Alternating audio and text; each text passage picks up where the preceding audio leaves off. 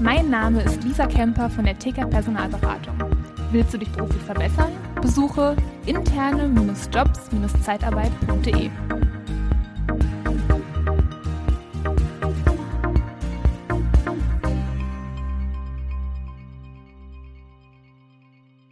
Ja, willkommen beim Podcast Liebe Zeitarbeit. Schön, dass du wieder eingeschaltet hast.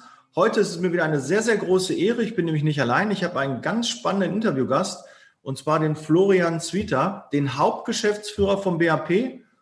Ich hatte ja schon den Herrn Stolz ähm, im Podcast gehabt, aber jetzt habe ich auch vom BAP den Florian da.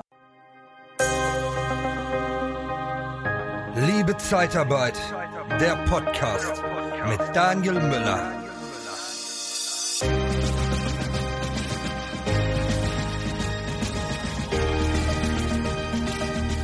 Herzlich willkommen, Florian. Ich freue mich riesig, dass du die Zeit gefunden hast und hier auch mal im Podcast Rede und Antwort stehst, weil ich habe ein paar Fragen nämlich von der Community bekommen und die möchte ich dir stellen. Bevor wir aber dazu kommen, Florian, ähm, vielleicht stellst du dich einmal kurz vor und was natürlich mich auch interessieren würde, ich weiß, du kommst ja aus der Politik und bist jetzt ähm, quasi neu, also schon über einem Jahr in, der Zeitarbeit, aber neu dahin gekommen und da fragen sich sicherlich auch viele, äh, Florian, warum hast du das gemacht? Warum bist du in die Zeitarbeit gegangen, wo du doch schön in der Politik ja ähm, schon eine tolle Position bekleidet hast? Ja, erstmal vielen Dank für die Einladung. Ich freue mich auch hier zu sein und mit dir zu sprechen und über die Fragen der Teilnehmer. Und die beantworte ich sehr gerne. Und ja, mal vielleicht kurz zu meiner Person. So lange bin ich ja noch gar nicht Hauptgeschäftsführer. Ich bin seit März letzten Jahres Hauptgeschäftsführer äh, des äh, Bundesarbeitgeberverbandes der Personaldienstleister. Und wie du schon gesagt hast, vorher war ich in der Politik. Zu meiner Person, ich bin 51 Jahre alt. Ich wohne schon seit über 25 Jahren in Berlin. Genauer gesagt Berlin-Weißensee mit meiner Familie, mit meiner Frau, meinen beiden Kindern. Mhm. Und von meinem Hintergrund her, ich komme ursprünglich, äh, bin ich in Darmstadt geboren, dort auch aufgewachsen, habe in Frankfurt am Main Jura studiert und bin dann so vor rund über 20 Jahren dann ins Berufsleben ja eingestiegen, dann schon in Berlin, zuerst bei einem Versicherer und dann eben bei einem, bei der BDA, also dem Dachverband der Arbeitgeberverbände, wo auch der BAP Mitglied ist. Und da bin ich dann als Jurist eingestiegen im Thema Alterssicherung. Und da war ich auch sehr lange. Und dann ergab sich eben äh, ja sozusagen eine wichtige Herausforderung. Ich muss vielleicht hinzufügen oder mal kurz ergänzen, dass ich schon seit über 30 Jahren schon in Darmstadt in die FDP eingetreten bin und immer ehrenamtlich dort tätig war. Nie berufstätig dort, nicht, nicht hauptamtlich, aber immer ehrenamtlich. Und als die FDP 2013 rausgeflogen ist, da habe ich damals mit ein paar anderen hier in Berlin, Pankow, gesagt, wir müssen Verantwortung übernehmen, dass die FDP wieder auf die Beine kommt. Und das war dann auch damit verbunden, dass ich dann aus der hinteren Reihe mal in die vordere gerückt bin und gesagt habe, ich nehme auch eine Kandidatur auf. Und zwar für das Abgeordnetenhaus von Berlin. Das ist sozusagen der Berliner Landtag. Und da war ich dann der Kandidat für die Pankower FDP. Und das sah gar nicht danach aus, dass die FDP damals 2015, ob die FDP da wirklich einziehen wird, wieder zurückkehren wird in den Landtag. Und ich wollte da vor allen Dingen auch erstmal Wahlkampf machen und die Leute bringen, dass es wichtig ist, dass eine liberale Partei auch in die Parlamente gehört. Und dann es 2016 wirklich danach aus, oh, wir kommen rein ins Parlament. Und war dann, so kam es dann auch, bin dann 2016 Landtagsabgeordneter geworden, also Mitglied im Abgeordnetenhaus, als einer von zwölf äh, Mitgliedern der FDP-Fraktion. Und da war ich dann eben zuständig für verschiedene Themen Wirtschaft, aber vor allen Dingen auch Arbeitsmarkt da habe ich dann auch nochmal den Kontakt, den ich auch schon über die BDA hatte, zum BAP auch nochmal intensiviert, weil das ist ja auch ein Thema, sogar auch in der Landespolitik. Wie ist der Umgang mit Zeitarbeit? Gerade hier in Berlin, das ist ein sehr, mit Rot-Rot-Grün eine sehr linke Mehrheit, sehr kritische Mehrheit gegenüber Zeitarbeit. Und so habe ich dann den Kontakt auch mit dem damaligen Hauptgeschäftsführer Thomas Hetzer intensiviert. Ja, und dann kam etwas anders als von mir gedacht, dass ich auch angesprochen wurde, die äh, Nachfolge von Thomas Hetz anzutreten. Und das ist dann eine tolle Herausforderung. Und da habe ich tatsächlich, hast du es ja auch angesprochen, lang mit mir gerungen. Das muss ich schon ehrlich sagen, denn ein Mandat gibt man nicht einfach mal so ab. Und natürlich mhm. wurde ich gefragt und gesagt, Mensch, hier in der Politik, da hast du gerade die FDP mit anderen, äh, seid ihr jetzt zurück im Landtag, ihr habt da noch was vor. Aber irgendwann gibt es dann auch mal eine Situation, wo man sich entscheiden muss. Denn weder Politiker noch vor allen Dingen auch jetzt hier als Hauptgeschäftsführer, das ist kein Halbtagsjob, sondern muss man ganz machen. Und äh, als dann eben diese Entscheidung dann auch anstand, ähm, ob ich bereit bin, dann auch für, die, ähm, für eine ganz wichtige Branche, die ich ja dann auch besser kennengelernt habe, die per, ähm, Personaldienstleistungsbranche, die Hauptgeschäftsführung zu übernehmen, da war es dann klar, und habe gesagt, geht mal ein von beiden. Schmerzhafterweise dann das Mandat niedergelegt. Aber ich muss auch sagen, äh, Daniel, ich bereue diese Entscheidung nicht eine Sekunde lang. Und mhm. das, obwohl der Einstieg im letzten Jahr März, wie gesagt, 2020, völlig anders war als von, ja. gedacht, als von uns allen gedacht. Denn zeitgleich kam Corona und damit war dann auch die Agenda eine völlig andere, als wir uns vorgenommen haben. Und trotzdem, weil ich auch jetzt hier das Team kennengelernt habe, die Branche natürlich noch viel besser kennengelernt habe, auch vor allen Dingen diejenigen Unternehmer und Geschäftsführer, die die Verantwortung ja auch für diese Branche übernehmen, besser kennengelernt habe. Ich muss sagen, das ist wirklich so eine krisenerprobte und am Ende auch so zuversichtliche Leute, die ich da kennengelernt habe. Ich sagte, keine Sekunde bereue ich, dass ich hierher gekommen bin. Und das gibt uns die Gelegenheit, hier ein bisschen darüber zu reden. Mhm. Äh, Florian, äh, jetzt gerade, wo du sagtest, ihr sitzt in Berlin, ähm, macht das denn Sinn, die Nähe zur, zur Politik äh, nach Berlin, dass man auch in Berlin sitzt? Weil das ist so ein bisschen auch so ein Kritikpunkt. Das habe ich aber erst so im Nachgang äh, gehört, sonst hätte ich dann auch ähm, den, den, den Werner zu gefragt ähm, weil er immer so ein bisschen auch kommt, die sitzen noch in Münster und in Berlin wird Politik gemacht. Ne? Man muss eigentlich nach Berlin, man muss da näher dran sein, ähm, näher die Kontakte zu den ähm, Entscheidern dann suchen. Ähm, ist das wirklich so oder meinst du, das äh, kann man eigentlich, egal wo man in Deutschland sitzt, ähm, kann man das ganz gut ge gewährleisten? Du hast ja da wirklich ähm, ein bisschen anderen Background als äh, vielleicht der ein oder andere Hörer und ich auch. Ja, also ich empfinde das jedenfalls für uns durchaus als Vorteil, dass wir in Berlin sitzen und damit auch einen kurzen Weg haben. Der ist natürlich jetzt ein bisschen, muss man sagen, durch Corona, gerade durch Corona gestört worden. Mhm. Weiß also, ich wäre sonst viel häufiger noch äh, äh dort in Einschlägen, sozusagen bei Veranstaltungen und dergleichen, die sind natürlich virtuell.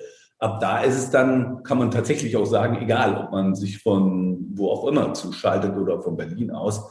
Aber ich empfinde es durchaus als Vorteil, und das äh, merkt man auch, wenn jetzt, äh, ich habe es auch im letzten Sommer gemerkt, wenn dann die Wege wieder da sind, wenn man dann auch sozusagen auch sich persönlich treffen kann, dass man sich dann auch spontan treffen kann, dass man auch manchmal einfach auf eine Zufallsbegegnung, die man dann hat, die sind dann auch manchmal sehr fruchtbar. Also insofern finde ich das als durchaus Vorteil, dass wir in Berlin sitzen und dass wir dort auch, wie gesagt, schnell spontan Termine vereinbaren können. Äh, empfinde ich als Vorteil, ist ja allerdings, das muss man auch dazu sagen, jetzt nicht eine zwingende Voraussetzung für alle Verbände. Es gibt auch genügend Verbände, die nicht ihren Sitz in Berlin haben. Allerdings alle, auch die GZ zum Beispiel, haben natürlich ihren, äh, zumindest ein Büro hier in Berlin oder sehr viele, weil einfach die Anbindung dann in Berlin wichtig ist, auch schon allein für Organisation, wenn man dann gemeinsame Frühstücke organisiert. Wie gesagt, alles momentan nicht so intensiv, aber es wird ja wiederkommen. Da bin ich ganz optimistisch. Das haben wir auch gelernt in dem Jahr. Persönliche Begegnung, so schön das jetzt auch ist, dich äh, zu treffen, Daniel, virtuell und trotzdem persönliche Begegnungen bei Gelegenheit ist unersetzlich. Das haben wir auch in dieser Corona-Krise gelernt. Ja, ich hoffe, dass bald wieder ähm, Messen und Veranstaltungen, ne, der ja. Expertentag, Zeitarbeit, ähm, da hätten wir uns sicherlich dann auch persönlich ähm, da mal getroffen. Oder ähm, unser Arbeitgebertag, ja. den, äh, den ich ähm, ja, bedauerlicherweise, ich hätte ihn sehr viel lieber sozusagen als Präsenzveranstaltung, physisch live und in Farbe vor Ort gehabt. Jetzt machen wir ihn auch digital, ist auch ein spannendes Programm und trotzdem hätte ich den lieber live gehabt. Nichtsdestotrotz, wir machen es und wir gucken zuversichtlich in die Zukunft und wissen, die nächsten Präsenzveranstaltungen kommen ganz sicher. Mhm. Ähm, Florian, wie, wie, läuft das denn ab? Wie muss ich mir das vorstellen, wenn man jetzt in, in Berlin sitzt und mit einem Politiker über Zeitarbeit sprechen möchte? Ähm, wie, wie, macht man das? Spricht man, ähm, hat er denn Vertrauten? Kann man den direkt anrufen? Gibt es ein Büro? Oder ähm, erklär uns mal so ein bisschen auf, wie dann so ein bisschen Politik gemacht wird, weil das mich schon gerade im Zug der Zeitarbeit, weil ich habe ja ein paar Fragen auch, äh, mhm. gerade zum Thema auch, äh, wie du dazu stehst, wenn Rot-Rot-Grün ähm, gewählt werden sollte ähm, was uns da bevorsteht. Ähm, deshalb würde es mir noch ein bisschen helfen, wie, wie ist so der Ablauf, wie geht man da vor, wenn man mit einem Politiker über ja, die Zeitarbeit sprechen möchte? Ja, das sind natürlich zwei wichtige Fragen vorab. Mit wem spricht man? Da gibt es natürlich erstmal jene, die schon ein bisschen besser Bescheid wissen, zum Beispiel Arbeitsmarktpolitiker, die muss man nicht mehr aufklären über den Unterschied zwischen Zeitarbeit und Werkvertrag zum Beispiel. Und dann hängt es natürlich auch davon ab, in, welcher, äh, in welchem Lager die stehen. Ist auch klar, je linker, desto kritischer und äh, sozusagen FDP und CDU sind da natürlich viele aufgeschlossener. Ähm, das ist das eine. Das muss das ist schon mal eine Gesprächsvorbereitung auch immer wichtig, weil man dann ja auch sich fragen muss, wo holt man den Gesprächspartner auch ab? Und die zweite wichtige Frage, die man klären muss, das ist natürlich auch immer ein Anlass. Nun kennt man auch einige einfach so und man kann auch so, gerade mein, aus der FDP ist klar, da treffe ich die dann auch bei anderen Gelegenheiten, da spricht man auch mal darüber. Aber wenn man jetzt gezielte Anlässe hat, dann äh, hat man ja auch ein Ziel weswegen man dahin geht. Ob man nun über zum Beispiel äh, Zeitarbeit in der Pflege spricht oder im letzten Jahr auch über das Thema ähm, Verbot der Zeitarbeit in der Fleischindustrie. Ähm, das sind ja Themen, da muss man dann auch, da hat man ja ein Ziel, um dort Aufklärungsarbeit zu leisten.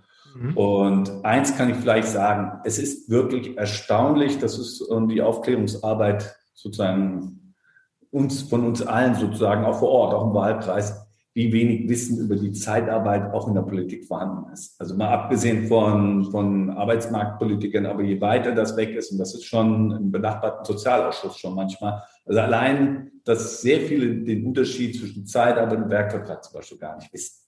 Oder auch nur ein anderes Beispiel, immer wieder stoße ich auf Überraschungen, wenn wir sagen, die Zeitarbeit hat eine ganz hohe Tarifbindung in unserer Branche, nahezu 100 Prozent entweder durch direkte Mitgliedschaft oder durch Anwendung der Tarifverträge ist man fast kein, äh, kein Zeitarbeitnehmer ohne tarifliche Bindung. Das ist ja, da hört man immer wieder, ach ja, das hätte ich jetzt gar nicht gedacht. Ich dachte, die seien sozusagen nur auf Mindestlohnniveau vergütet. Und das ist also wirklich, manchmal wundert man sich, sagt, Mensch, man hat das so oft, das ist für uns so immer, das ist für uns so intus. Und damit muss man immer wieder rechnen, dass in der Politik, auch gerade jetzt nach einer Bundestagswahl, wenn neue Politiker dann zum Beispiel in Parlamenten sitzen, auch die müssen wieder sozusagen abgeholt werden. Ja. Aber würdest du denn eher sagen, man spricht eher die an, die positiv der Zeitarbeit gegenüberstehen? Oder versucht man eher die, die nicht so positiv der Zeitarbeit, gerade in Berlin gibt es ja nun mal auch äh, ja. den einen oder anderen äh, die Tendenz, äh, auch gerade in Sektionalverbote, sagt man das Sektionalverbote, Sektor, Sektoralverbote, ja. Ähm, spricht man die dann eher an, versucht die dann zu bekehren oder zu, na, belehren ist immer ein doofes Wort dafür, aber denen halt mal das aufzuzeigen und glauben die einem das oder muss man das wirklich mit Zahlen, Daten, Fakten hinterlegen? Können wir ja auch. Eben genau. Zahlen, Daten, Fakten spielen eine ganz wichtige Rolle. Die sind natürlich, ähm, dass die, die Herausforderungen zum Zahlen, Daten, Fakten sind nicht so emotional, die packen einen so schnell, sondern das ist, äh, wie du schon gesagt hast, Aufklärungsarbeit. Man möchte auch nicht belehren, aber man muss schon aufklären sagen, also wie ist es denn tatsächlich in der Stichwort Fleischindustrie gelaufen? Da waren äh, keine Zeitarbeitsunternehmen bei den Missständen beteiligt. Alleine schon mal dieses, äh, äh, diese wichtigen Fakten mal rüberzubringen. Und dann mal zu erklären, der Unterschied zwischen Werkvertrag und Zeitarbeit zum Beispiel. Obgleich ja auch Werkverträge ihre Berechtigung haben, damit das äh, muss man ja auch noch klarstellen. Also ähm, das ist sozusagen schon, schon eine ähm, gewisse Herausforderung, muss man schon ganz klar sagen. Ähm, ähm, die anzusprechen. Jetzt ist die Frage natürlich, äh, wir sprechen mit allen. Also äh, außer äh, extrem oder radikalen Parteien, bei denen wir schon wissen, wo sie stehen, das muss man auch dazu sagen. Aber die ähm, äh, in dem demokratischen Spektrum sprechen wir selbstverständlich auch mit jenen, die uns kritisch gegenüberstehen. Und natürlich weiß man bei manchen Gesprächspartnern auch, dass man auch mit Aufklärung nicht viel erreichen wird, das muss man auch sagen. Und trotzdem es ist wichtig, dass man einfach auch immer wieder deutlich macht, wo auch Grenzen sind, wo man auch sagen, als Branche geht jetzt schießt über das Ziel hinaus. Es ist ganz klar, dass wir auch mit denen sprechen, die uns natürlich klar gewogen sind und dass wir auch versuchen, dort äh, mit denen, ich nenne es jetzt mal etwas, nicht wörtlich verstehen, Verbündeten dort im politischen Raum äh, Erfolge zu erzielen oder zumindest Ungemach abzuwenden. Das ist ja auch schon ein Erfolg, wenn man äh, Ungemach abwenden kann. Äh, das ist klar. Aber wie gesagt, wir reden auch mit denen, die schon festgelegt sind, ist auch klar. Aber wichtig ist auch dort, dass wir auf Grundlage von Fakten sprechen, die für alle akzeptiert sind erstmal. Das ist wichtig. Und dann kann man auch weiter diskutieren über Dinge, die wir ja auch zur Kenntnis nehmen müssen, wenn uns Gegeneinwände gehalten werden oder irgendwelche Beispiele, dass wir darauf auch reagieren müssen. Das ist ja auch ganz klar. Also da, wir müssen auch hinreichen, das ist wichtig, das ist auch in der Politik wichtig. Wenn man nur reingeht in ein Gespräch von wegen, wir machen eh alles richtig, das ist dann auch nicht glaubwürdig. Man muss selbstkritisch genug sein, dann auch Einwände, die vorgebracht werden, die ja vielleicht auch tatsächlich vorgekommen sind, dass man darauf auch kritisch eingeht und sagt, okay, könnte auch ein Faktum sein, müssen wir uns auch mit beschäftigen. Mhm. Ähm, aber wie, wie, siehst du denn die, die Chance, ähm, dass das äh, Sektoralverbot, weil das war zum Beispiel eine Frage in der Fleischindustrie, wieder ja. aufgehoben wird? Wie, wie siehst du die Chancen realistisch? betrachten? Also realistisch, das Ding ist leider jetzt ja im Gesetzblatt und insofern ist, äh, äh, es ist ganz, es ist wirklich schwer. Da muss man auch offen und ehrlich sagen, dass wir nun auch, wer auch immer dann im nächsten Bundestag sitzen wird, dass man ein bestehendes Gesetz, das so jüngst verabschiedet wurde, gleich wieder kippen kann. Das muss man ganz klar mhm. Und äh, das ist ein schmerzhaftes Verbot. Ich finde es nach wie vor sehr ungerecht. Es ist ungeeignet und ist wirklich aus einer emotionalen Stimmung heraus im Sommer letzten Jahres entstanden. Das muss man ganz klar sagen. Da wurde so ein Momentum benutzt, was leider in der Politik öfter auch vorkommt. Da kann man dann auch mit Fakten nicht mehr so stark gegenhalten, wenn eine öffentliche Meinung einen Druck entfaltet, so einen Druck entwickelt, dass man dann, sind auch Fakten nicht mehr so wichtig, weil dann kriegt man auch ein Gespräch mit Politikern entgegengehalten, ja, aber ich werde im Wahlkreis immer wieder darauf angesprochen. Und dann wollen sie das lästige Problem und wenn es ein ungeeignetes Gesetz ist, egal, irgendwie erledigt haben, dass sie sagen können, da haben wir doch jetzt was gemacht. Mhm. Egal, ob das nun tauglich ist oder nicht. Deswegen geben wir uns aber unserem Schicksal nicht hin. Wir haben aus diesem Grund zusammen übrigens mit dem IGZ, haben uns auch abgesprochen, ähm, verabredet, dass wir äh, dagegen vorgehen wollen. Wir haben auf IGZ-Seite und auch auf unserer Seite Beschwerdeführer, also Unternehmen, die direkt von diesem Verbot auch betroffen sind ist Gott sei Dank jetzt nicht die gesamte Branche betroffen, jetzt unsere Zeitarbeitsbranche, aber es gibt Unternehmen, die sogar sehr hart betroffen sind, weil sie ja auch die sehr spezialisierte Zeitarbeits- und Personaldienstleister haben. Die sind durch das Verbot unmittelbar betroffen. Und die haben jetzt äh, äh, im letzten Monat, im Mai, Verfassungsbeschwerde eingelegt, unterstützt von Professor Thüsing und das auch mit unserer Unterstützung äh, von seitens IGZ und BAP, um vor allen Dingen eins deutlich zu machen gegenüber der Politik. Wir hoffen natürlich auch, dass dieses Verbot insgesamt äh, vom Verfassungsgericht gekippt wird. Wir wissen dann natürlich, können wir auch nicht versprechen, ob das so kommt. Aber uns ist eins wichtig, auch in der Politik zu signalisieren. Wir wehren uns gegen reflexhafte Verbote sozusagen nur weil irgendwelche Missstände in Branchen passieren und die ungeeignet und wo Zeitarbeitsverbot ungeeignet sind und dann uns reflexhaft zu verbieten, um irgendwie zu dokumentieren, wir tun das gegen Missstände in irgendwelchen Branchen, dagegen wehren wir uns. Das ist untauglich, es ist auch äh, schädlich für die Wirtschaft, muss man auch sagen. Wir haben nach wie vor erholen wir uns gerade aus einer schlimmen Wirtschaftskrise und dann ähm, die, ähm, der Wirtschaft die Flexibilität, und dazu gehören wir ja als Flexibilitätsinstrument, äh, die Flexibilität nehmen zu wollen, ist auch gesamtwirtschaftlich unsinnig. deswegen zeigen wir der Politik mit, diesem, mit dieser Verfassungsbeschwerde auch auf, es gibt Grenzen, die lassen wir jetzt definieren durch, den, durch das Verfassungsgericht. Ähm, es gibt auch Grenzen von Verboten. Die sind dann jedenfalls gegeben, wenn ein Verbot wirklich ungeeignet ist, Missstände zu beheben. In diesem konkreten Beispiel hilft gegen Corona-Infektionen in der Fleischindustrie kein Verbot der Zeitarbeit. Denn der Virus unterscheidet jetzt nicht zwischen Arbeitnehmern aus der Zeitarbeit und aus der Schlachtindustrie, also Stammarbeiter. Das, das, das, ist mir nicht bekannt. Das ist, also das ist schon mal von vornherein ungeeignet für diese Corona-Krise. War der, aber, aber der Aufhänger. Und das andere, die angeblichen Missstände, die da entstehen, sind nicht, betreffen nicht die Zeitarbeit. Auch dafür ungeeignet. Und für ungeeignete Gesetze, die ein vermeintliches Gesetz ungeeignet lösen, äh, ein vermeintliches Problem ungeeignet lösen, da muss man sich zu Wehr setzen. Das haben wir getan. Mhm. Ähm, dann gibt es ja noch so zwei, drei äh, Sachen. Maximale Überlassungsdauer ist auch ähm, im Gesetz jetzt verankert. Äh, wie siehst du da die Chancen, ähm, dass sich da was tun könnte? Ist das realistischer, als äh, das Verbot jetzt in der Fleischindustrie äh, aufzuheben? Also jedenfalls mittelfristig würde ich das äh, als realistischer bezeichnen, wobei ich damit nicht sage, dass es so kommen wird. Das hängt nun wirklich davon ab, wie sich der nächste Bundestag, vor allen Dingen dann ja auch diese äh, Regierungskoalition zusammensetzt.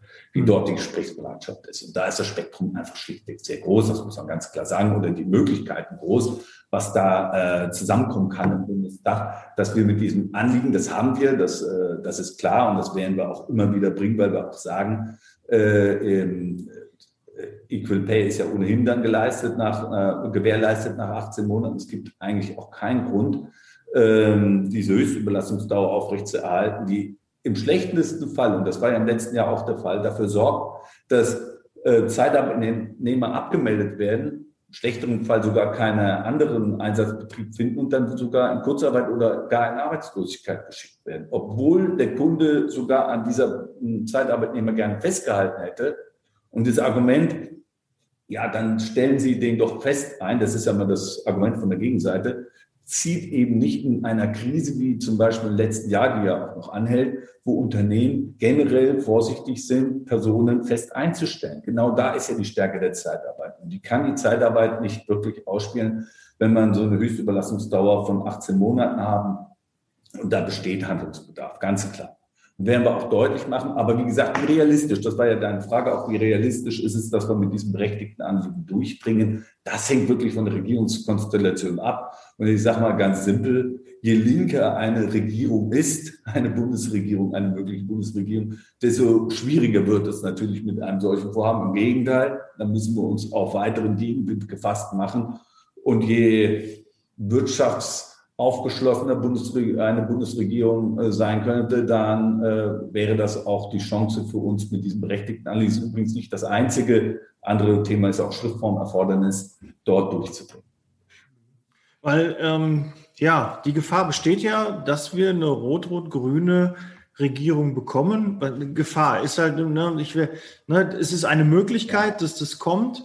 Ähm, das wird uns schon, glaube ich, hart treffen. Ne? Die, die Branche würde da schon ja. nicht Hurra schreien. Also man muss es auch ganz klar und offen sagen. Eine wie auch immer geartete Konstellation mit Grün, Rot, Rot. Ja, das wäre ja wohl so, wenn man die Reihenfolge nimmt. Dann wäre es. Grün, Rot, Rot. Wäre für uns heftiger Gegenwind, nicht nur für uns, sondern für die gesamte Wirtschaft. Das muss man ganz klar sagen. Weil wenn man die Wahlprogramme dieser drei Parteien übereinander legt, und man guckt zum Thema Zeitarbeit, da steht dann so von Eindämmung bis hin bei, bei der Linkspartei fast schon Richtung Abschaffung. Und bei der SPD steht Ähnliches drin, man muss uns eindämmen, Equal Pay und so weiter. Es steht also ganz, äh, da müssen wir uns auf heftigsten Gegenwind gefasst machen. Auch über übrigen arbeitsmarktpolitischen ähm, Forderungen äh, sind teilweise sogar fast deckungsgleich, die da drin stehen. Ich glaube, wenn die da Koalitionsverhandlungen führen, wäre dieser Punkt schnell abgehandelt für die. Die bräuchten gar nicht lange verhandeln, weil sie sich da schnell einig wären. Aber es wäre für uns natürlich äh, ganz schwierig. Und da wären wir dann in der Tat in einem Verteidigungsmodus. Dann kann man hoffen natürlich, dass es verfassungsrechtliche Grenzen, die gibt es ja, dass sie beachtet werden. Wir haben nach wie vor Berufsfreiheit. Das schließt die unternehmerische Freiheit ein. Das ist ja auch, weswegen wir im Verfassungsgericht das dann auch aufrufen, um zu sagen, es gibt auch Grenzen der Verfassung.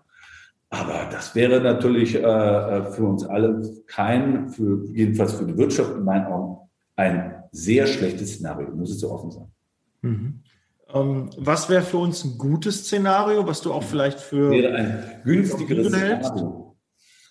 Ein, ein günstigeres Szenario wäre wenn ich jetzt mal so das Spektrum der Möglichkeiten anschaue, ein Szenario, wo, wo jedenfalls, das sage ich jetzt nicht nur aus parteipolitischer Zugehörigkeit, vielleicht auch nicht wirklich objektiv mag sein, aber wo die FDP in jedem Fall beteiligt ist, schlichtweg aus dem Grund, weil sie die einzige Partei ist, die die Zeitarbeit als das eben auch benennt und fördern möchte, was sie auch ist, nämlich als ein ganz wichtiges, wichtiger Teilnehmer am Arbeitsmarkt um Integration zu gewährleisten, Flexibilität für die Wirtschaft, äh, Wirtschaft zu ähm, ähm, ermöglichen. Das ist das, was also sozusagen schon mal gut wäre.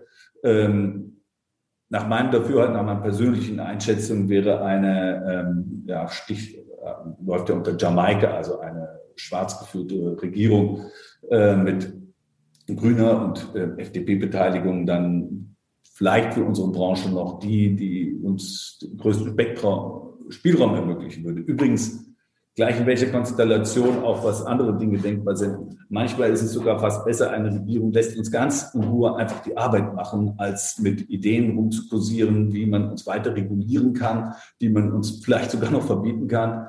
Ähm, das ist, äh, da uns unsere Arbeit machen zu lassen, wäre schon mal an und für sich ein Wert. Das gebe zu, eher ein bescheidener Wunsch, aber es ist ein Wert an und für sich, wenn man unsere Arbeit machen lässt.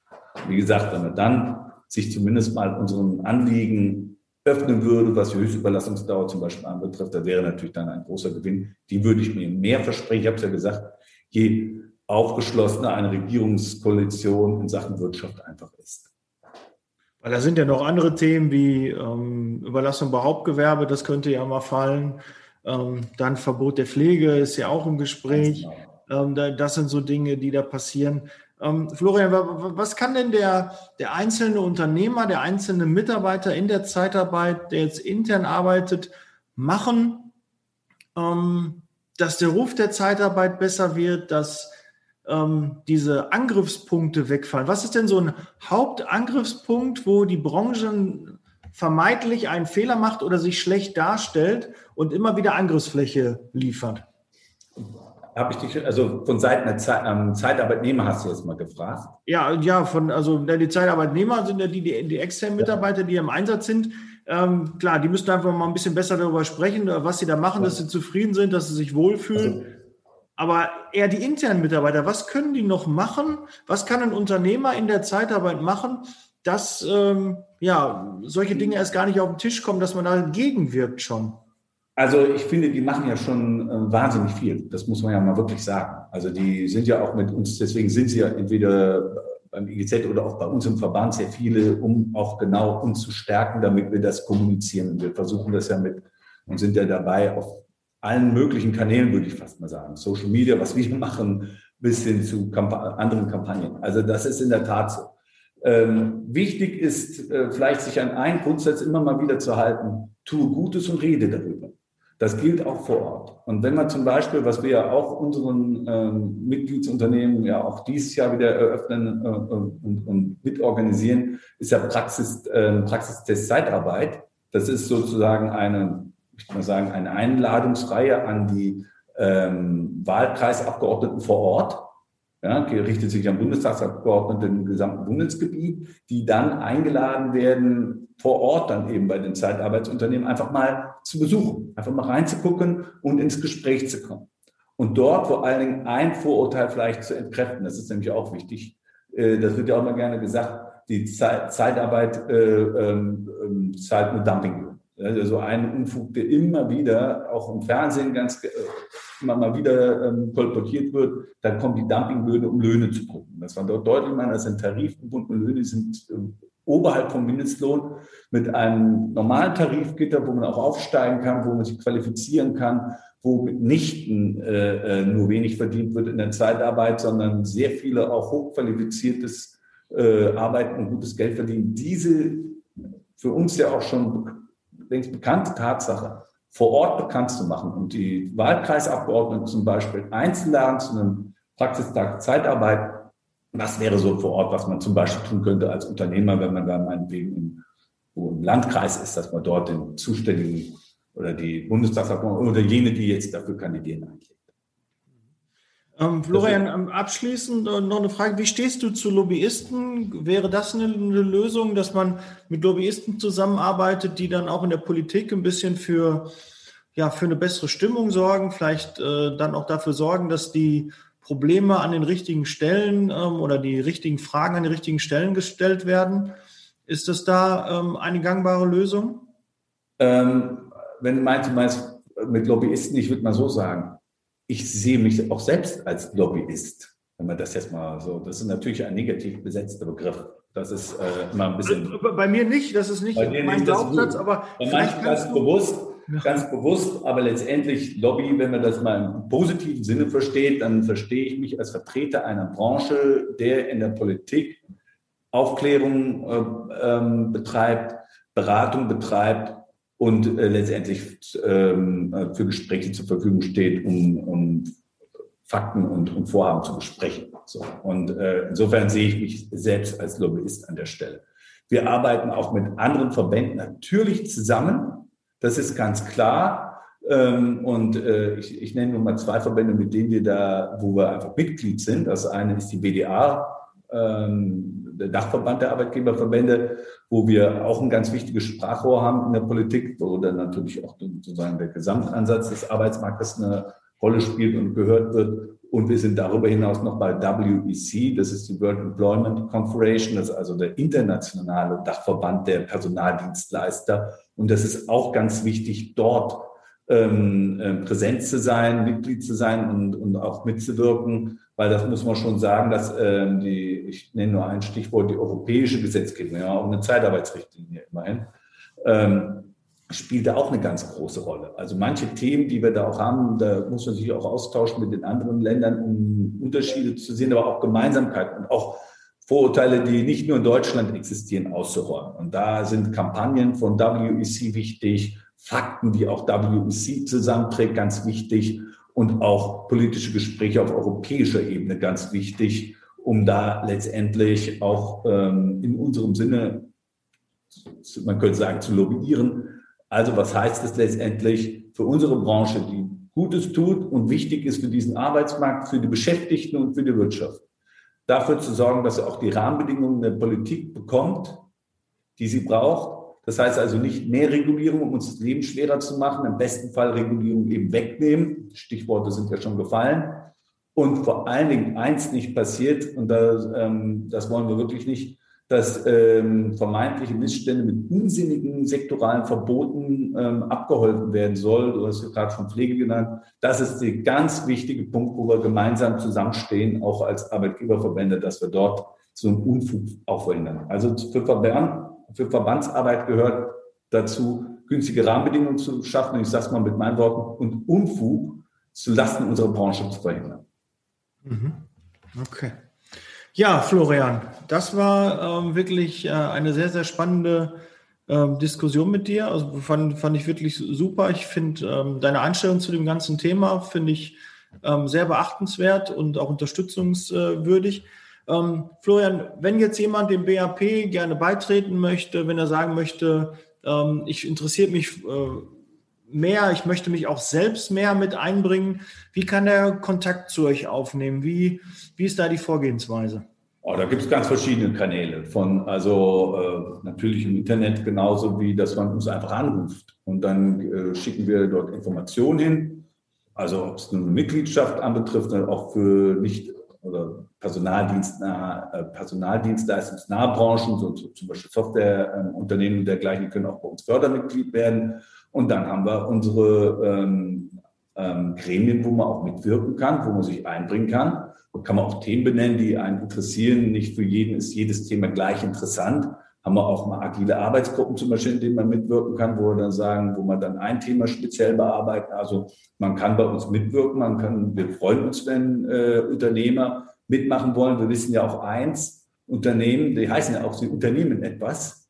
Das heißt, sie sind wirklich äh, häufig sehr eingebunden, ihr Business zu machen, also ihr Geschäft zu machen. Das ist äh, ganz klar. Das, ähm, das, deswegen sind sie Unternehmer. Deswegen freuen wir uns, wenn Unternehmer und, und auch ähm, ähm, Geschäftsführer, wer auch äh, Zeit findet, bei uns mitzuwirken. Weil das ist eben ganz wichtig, ähm, wenn wir das auch hauptberuflich machen. Wir brauchen den Austausch, den ständigen Austausch mit denjenigen, die es am Ende betrifft. Und das sind die Unternehmer vor Ort, die sozusagen dann mit diesen Regeln auch zu tun haben. Und wir brauchen und auch am Ende sogar mit unseren Tarifverträgen, das haben wir noch gar nicht angesprochen, dass wir ja auch ähm, Tarifvertragspartner sind ähm, ähm, mit dem DGB waren ja auch dort immerhin ähm, ähm, die Wirtschafts- und Arbeitsbedingungen unserer ähm, Beschäftigten aus.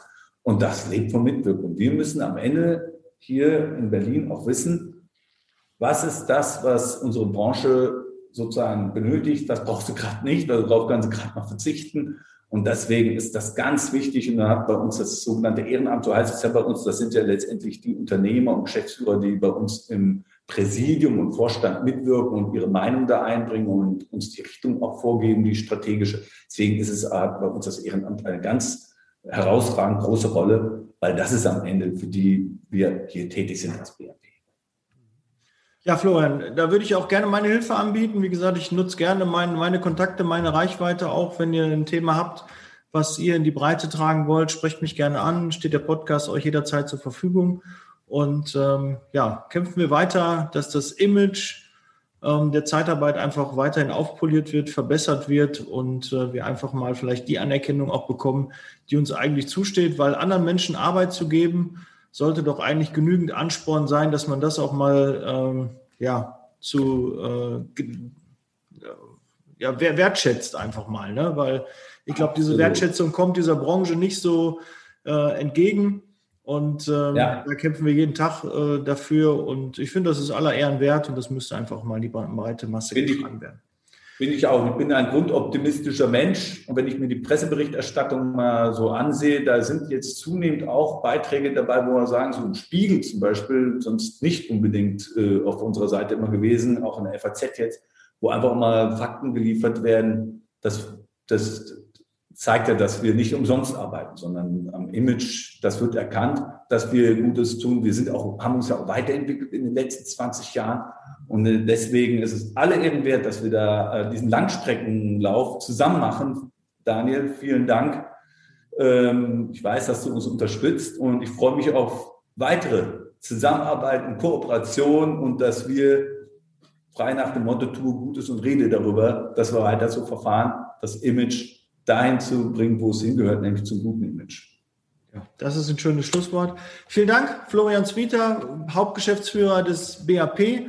Ähm, bin sehr froh, dass du auch mal hier in meinem Podcast warst. Ich ähm, wir bedanke mich nochmal, äh, wünsche weiterhin viel Erfolg, auch viel Kraft in der Umsetzung. Ja, ich weiß, das ist nicht immer leicht. Da äh, rennt man nicht nur geöffnete Türen ein, sondern oft auch geschlossene Türen, die auch mit Kette und alles verriegelt sind. Und ähm, ja, wir hören und sehen uns. Jetzt Leasing Baby, wir sind raus. Vielen Dank, bis bald. Dankeschön. Ciao. Tschüss. Der Podcast wird unterstützt von der TCAT Personalberatung, ihrem Spezialisten, wenn es um die Besetzung von internen Stellen in der Personaldienstleistung geht.